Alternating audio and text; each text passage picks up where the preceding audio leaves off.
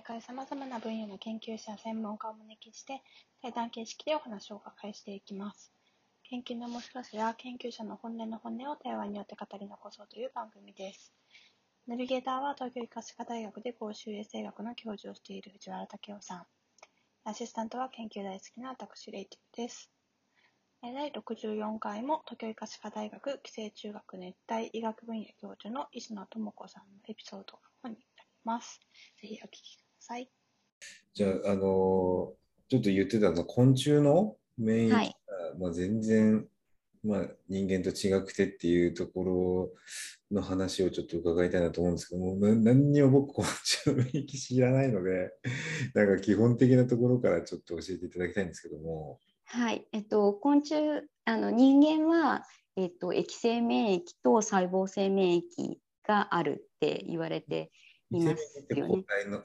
はい、はい、そうです。抗体と、まあ、あの T 細胞とかいうものがやっつけに行くとか、まあ、自然免疫樹状細胞がやっつけに行くとかそういう2種類があるんですけれども、まあ、それを見ていいかがないあの、まあ、抗体だけじゃないシステムがあるんですが、えっと、かかじゃないや昆虫には基本的には抗体による、えっと、免疫っていうのがないです。で自然免疫って言われるものしかないんですね。イネートイミュニティっていう言い方をしますが、えっと、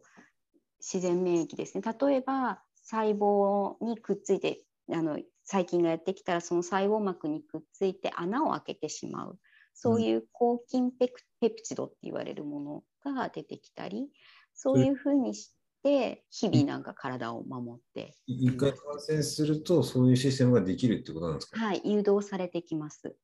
はあ。人間にはない？えっと、そうなんです。それで、それがあのハエとかで最初に見つかってきていたんですが、ある時その似たシステムが人人っていうか哺乳類にもありますよっていうふうにつながった。だから一番最初にお話しした私の指導教官の先生が言われていたように、うん、昆虫から学ぶことがあるはずだっていうのは本当現実になって、えー、えーと数年前にあのノーベル賞を取られた自然免疫の方たちあの人で皆さんあのよく聞かれるかと思うよく聞かれる、まあ、トールライクレセプターっていうのがあって自然免疫が活性化されるんですけど、トールライクってトールに似たっていう話なんですがその元のトールはハエから見つかってきてるんです。なので自然免疫のシステムが初めてハエで見つかった1994年ぐらいにカビて死んだハエの写真が、まあ、セルっていう大きな雑誌の表紙になったのが衝撃的だったんですけど、そこからスタートして哺乳類にもそういう自然免疫があるんだよっていうことが、まあ、その以前にももちろん分かってたことはあったんですが系統を立てて分かるようになったっていうふうにハエやハエやのあの片隅にいるものとしてはあの認識してますし誇りに思うところ。やっぱハエってすごいですね。毛がシンプルなので研究がしやすいのと、例えばその抗体がないから抗体をとりあえず横に置いてってしなくてよくて、ないところからできるので、あの見やすかったのかなっていう気がします。えー、今のその自然免疫の効果というか、はい、あの話っていうのが、コロナに対しての人間のリアクションにおいてはどういうふうに語られてるんですかね？えっ、ー、と、これ以上話すとちょっとボロが出そう で危ないところなんですけれども例えばワクチンを受けて、まあ、風邪とかもそうですけどもワクチンを受けていなくてもかからない人っていうのは確かにいらっしゃると思うんですね。でそういう人は抗体の力じゃなくって体が防御する力がもともと高くて早い段階でその少,、えーと、少ない数のウイルスが入った段階でそれをやっつけるシステムが働いてるんじゃないかとそれが全部自然免疫なのかどうかとかその辺りはあの私にはちょっとわからないですけれどもあの抗体以外のシステムっていうのは人の体の中でも大きな役割を担ってると思います。それはなんか免疫細胞の、なんか、何でしたっけ？いろいろありますよね。まあ、いろいろありますよね。忘れましたけど そういうやつの中で見つかってない細胞があるかもしれないっていうことなんですか？それとも見つかってる細胞の中で違う役割をしてる？はい、えっと、あ、ごめんなさい、人の体についてですよね。人については、えっと、どれぐらい深くもう分かってるのかってちょっとちゃんとフォローしてないのであのあの軽々しく言えないんですけれども多くのところの謎が解かれていると思います。自然免疫の経路が何9個とかなんかあって それがどのどの、えっと、敵に対してどれが活性化されるかとかそういうそれがあるとどのインターフェロンが出るかとかそういうことが全部分かってるんだと思うんです私の頭に届いてないだけで。でそういうそのどのシステムがウイルス今回のコロナについて強いのかとかあのある程度推測はできてるんだと思います。えですみません。肺で分かった自然免疫のシステムっていうのは、がに人間に応用しうるというか、それはどどういうあれなんですか？肺肺のところで言うと、肺はどうやって肺は、えっと、先ほど言ってたようにその自然免疫のシステムをシャットダウンしてしまうと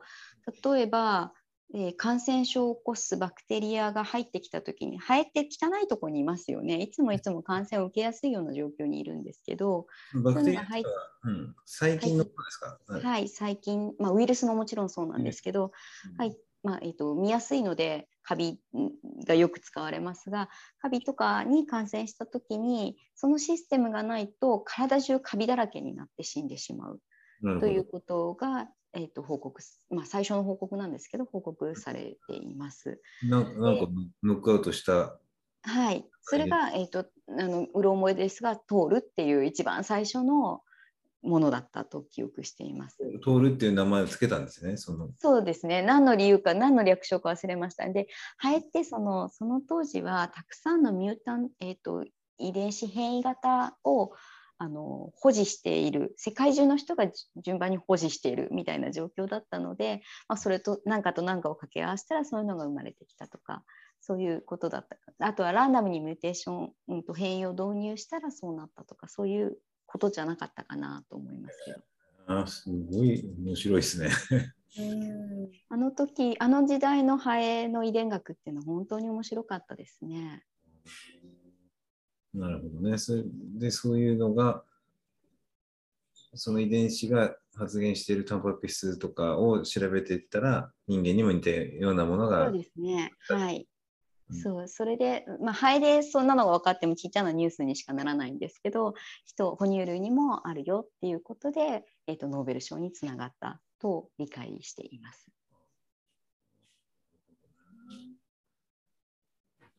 やっ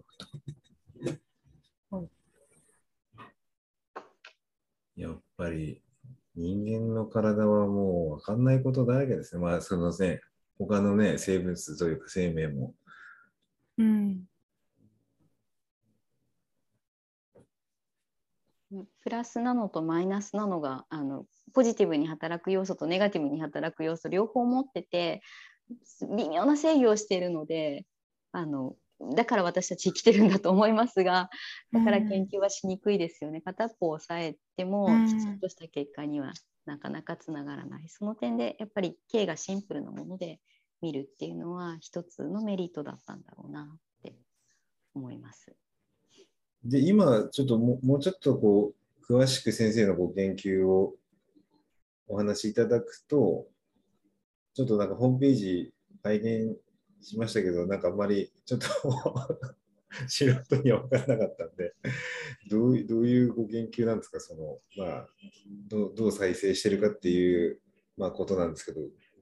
はい、えっと、マラリアで大丈夫ですか？あのマラリアがその単細胞なのに、まあ、なんで肝臓にか感染するのかっていうのを知りたいんですけどまだ全然そこにはたどり着いていないです。私がずっとマラリアの仕事を始めてずっとやってたのは、まあ、どうやってどういうメカニズムで肝臓にたどり着くかっていうことをやってきていました。でえっと、肝臓にたどり着くのに必要なそのステージだけで出ているタンパク質をリストアップして片っ端からノックアウト遺伝子欠損現地を作ってどうなるかっていうのを見ていくっていうことをしたんですね。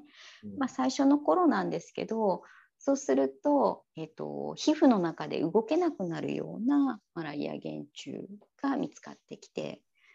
つまりそれがないと進めない、まあ、あの障害があると進めないっていうような虫を作ることができました。で、えっと、もうちょっと詳しく見るとそれはそのタンパク質は細胞膜に穴を開けて真ん中をシャーって通る のに必要であるっていうことが分かったので、あの皮膚の中を通る時にマラリア原虫はそれぞれ邪魔な細胞のあに穴を開けて膜に穴を開けて真ん中をぶち切って通っているっていうその感染ルートを解明することにつながったりしました。そうですよね。血管までとりあえずたどり着かないと肝臓まで、はい、確か彼方ですもんね。はい。で同じメカニズムが今度肝臓についた時に肝類動壁、まあ、同じように血管壁ですけどそこの間に入ってるクッパ細胞だというふうに考えてますがその膜をまたチャッて破って あの、もうもういいからバス降りるみたいな感じで、あのそこで降りる時にもやっぱり破って出ていくっていうことを見つけたのが、えっと、私の中で面白かったなと思ってますし、分子を見つけたことでそれを使うことで、えっと、マラリアがどうやってあのルートとしてですけどどうやって肝臓にたどり着いてるのかっていうことを提唱できたのは、とても楽しかった仕事になりました。で確かにそのだから次は肝臓肝臓アナウンスをしないようにさせれば、はいはい。ぐるぐる回り続けてあのこっちの勝ちになる。めちゃくちゃ面白いし役に立つじゃないですか、はい、先生。めっちゃ治療ですよ、それ。そうですねでそもそも皮膚の中を動けなくするように例えば忌避剤みたいな、まあ、日焼け止めとか虫除けみたいな感じで皮膚に何か染み込ますといて動けなくしちゃえばそれこそ血管の中にも入らなくなるんじゃないかとか、うそういうあの 夢はたくさん 持ってます。うんうんうんなるほど。どのぐらいなんか実用化しそうなんですか？その肝臓肝臓に行くシグナルを、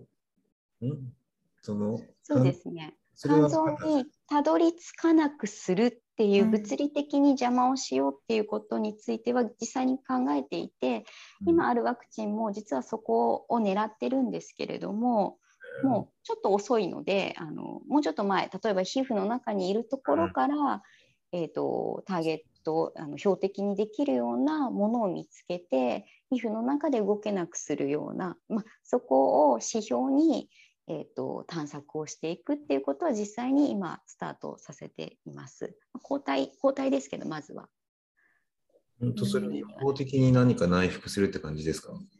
えっと、そうですねあの、まあ、ワクチンっていうのが一番えーと、持続的に体の中で勝手に作ってくれるのでワクチンのあの一つのアイデアとしてっていうことを考えています。塗り薬ができたら本当一番いいなと思ってるんですけど。毎日毎日ないといけないしなんかその塗り塗り忘れたところを果敢に攻めてきそうですよね皮。そうですね。それはそうかなと思いますね。なるほどねや、なんか、ちょっと僕、売り覚えで、何年前だったかな、それこそ大学院生ぐらいの時だったんで、20年ぐらい前だと思うんですけど、なんか遺伝子改変した蚊を解きで、はい、マラリアがいない蚊にしちゃえばいいみたいな、はい、ありましたよね、昔。はい、今もそういう研究は進められています。で例えばそこまでいかなくてもそのデングとかにも使えるんですけれども、えっと、不妊にしちゃう顔を不妊にしてしまえば蚊がいなくなって、まあ、デングでもマラリアでも何でも媒介しなくなるよねみたいなことは実際にこうフィールドトライアルまで進んでいたりします。そうなんですよ。うまくいったんですか？ううまくいったんですか？顔不妊。えっと蚊を不妊にするということで蚊の数を一過的に減らすということ自体は多分うまくいってます。ただし不妊にしちゃうので常にこうリリースし続けないといけない。それが勝手にあの現地で増えないので。そうですよね。っていうことでえっと、ずっと供給し続けなきゃいけないっていうところが持続性の点では問題になっています。蚊もいいことをしてるからっていう意味ですか？あいや違って、えっと、ずっと放出しないといけないってことですよね、こっちで。例えば80%リダクションしたとしても20%がまた普通に増えてきちゃうので、あそれを今度また抑制するためにまたその不妊、うん。これと受精、え掛け合わせをすると 不妊になりますよっていうめちゃめちゃコストかかる。飛ばさないといけなくてっていうのを もう一生というかずっと続けないといけないっていう。なんか蚊蚊に踊らさお踊らされている。はい、あるある種族を不妊にしたらそれのその脅威がなくなるって先生「進撃の巨人」とか見られたと思います？ね。名前しかわかんないんですごめんなさ完い。全にその話ですよ。えそれはそんな話だったんだ。そう巨人に巨人が自分たちがあの大きくなっちゃってうん疎まれると、でそれをどうにかするために自分たちの種族がみんな不妊になればいいんだってへいうえあそういう話なんだ。人が、まあ、最後の方で出てくるんだけどへえそうなんだ。でもなんかそれこそなんかいろいろなんかなんだろう世界のそのなんか いろんな生態系がなんか変わりそうな気もするんですけど。なるほどね。ビル・ゲイツが繰り返し言ってるんですけど世界で今人を一番殺す生き物っていうのが蚊なんですね圧倒的に蚊なんです。なのでまあね蚊が悪者だけではもちろんないんだと思いますがそうやって数をコントロールするっていうのは一つのアイディアかもしれません。でさすがにでも生態系にっていう話がやっぱり出てくるのでマラリアだけを抑制する方法もいろいろ考えられていて、うん。えっと、消化管の中で受精をするのであの消化管の中って腸内細菌がたくさんいるところなので、腸内細菌にちょっと工夫をすることで、うんその受精とか発育を邪魔してやろうっていうアイデアもありますしこれは私もちょっとやってるんですが伝播阻止ワクチン蚊の中でマラリアの発育を抑制するワクチンっていうのも開発されつつあるんですね。えっと蚊の中であのマラリアがこう赤血球の膜から出てきては受精しようって思ってるさなかに抗体がパッて邪魔をするみたいなそういう、あうんのワクチンっていうのも 一生懸命研究を進めている人たちがいます。そのワクチンを蚊に打つわけですか？人に打つんです。なので打たれた人は自分は発症するんです。でただし人に打さないっていう完全に人に優しいワクチンになります。なるほど。で、そのワクチン打った人が蚊に吸われて、はい。で、その蚊がその抗体を獲得すると。そうですあのワクチン打った人が病気になあマラリアにかかって赤血球にマラリアがいて抗体が外にいてそれを一緒に蚊が吸うことで初めて効くっていうあのとても他人のためにある人類愛的なワクチンなんです。人類愛ですね。でもちろんそれだとやっぱ広まらない。当然広まらないのでそれと今ある効果の低いその自分も効果のあるよっていうちょっと効果があるよっていうのを混ぜるっていうのが今の開発の主流になってきているところです。